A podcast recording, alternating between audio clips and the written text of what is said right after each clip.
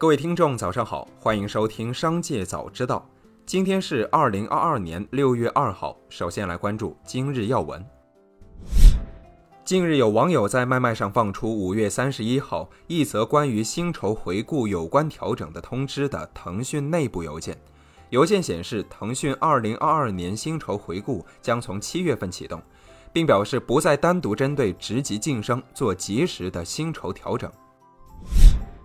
对于日前流传的高瓴对一级市场团队进行大幅裁员的消息，高瓴相关人士表示，此传言系造谣。资事堂注，此前网传一份多名高瓴内部人士的聊天记录，高瓴正在进行无差别裁员。本次裁员主要涉及一级市场组，在不同职级无差别裁员。再来关注企业动态，微信公众号人怀通报，茅台镇某酒厂酒库起火，损失约一百万。事故未造成人员伤亡，目前赤水河断面水质无异常。六月一号，威马汽车提交赴港上市申请书。根据财报，威马三年录得调整亏损一百三十六点三二亿元。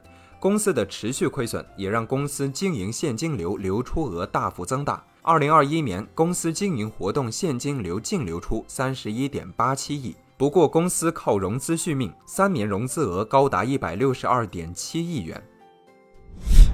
五月二十六号报道称，南昌首富李一海失联，二十八亿元存单质押案纠纷未了。对此，几名可信声明称，集团董事长李一海先生从未失联，工作生活一切正常。集团已依法固定相关证据，将通过法律途径坚决维护我集团及李一海先生合法权益。六月一号，宇通客车在互动平台表示，宇通客车不存在被收购事项。经询问控股股东，其亦无任何相关计划或筹划。宇通客车澄清，古巴相关信息为不实传闻，同时该谣言损害了自己的声誉和形象。针对网络上的谣言，宇通客车正在收集证据，并保留采取法律手段维护自身合法权益的权利。近日，有网友爆料称，重庆茶颜悦色店开业首播秒杀不上，还把网友拉黑。秒杀产品与实际不一样，溜粉严重，还疑似出现了黄牛代排队。客服回应称，直播首播运营没有特别成熟，可能拉黑了带节奏的网友。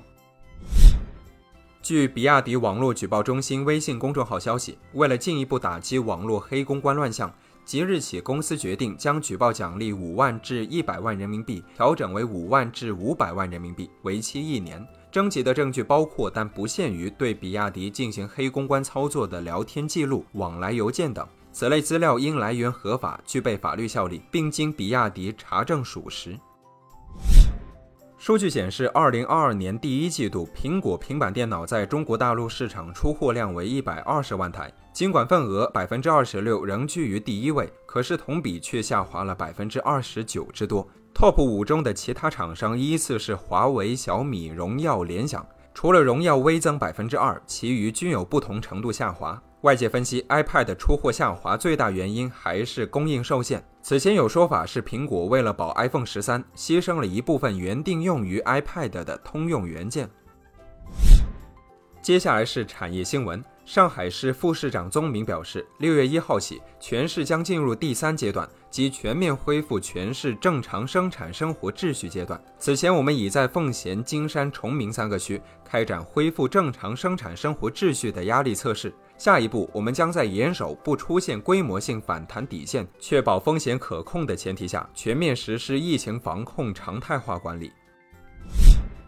五月十八号至三十一号两周的时间内，就有五家港股上市房企的股价坐上跳楼机，一家接一家的暴跌，情况十分罕见。统计发现，近期股价闪崩房企中，家园、领地、大发等内房股的市值，近一年来已经蒸发超百分之九十。从更宏观的层面看，全国上市房企的总市值已经连跌了五年。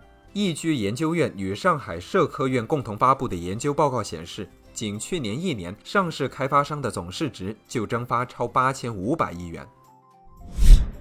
二零二一年是视频游戏的辉煌之年，总收入接近两千亿美元，超过总数的一半，一千二百七十亿美元由十家公司创造，同比增长百分之十。排在首位的是腾讯，拥有英雄联盟和和平精英等游戏。该公司二零二一年的收入为三百二十二亿美元，比上一年增百分之九点九。索尼以一百八十二亿美元的收入位居第二，但同比下降百分之二点三。苹果排名第三，仅次于腾讯和索尼，超过了微软。最后再把目光转向海外。狗狗币共同创造者杰克逊·帕尔默接受媒体采访时称，马斯克是骗子。他表示自己此前曾给马斯克发过一段代码脚本，却发现他不如表现出的那样了解编码。马斯克回应了这一报道，称自己孩子十二岁时都能写出比这好的代码。感谢收听，下期再见。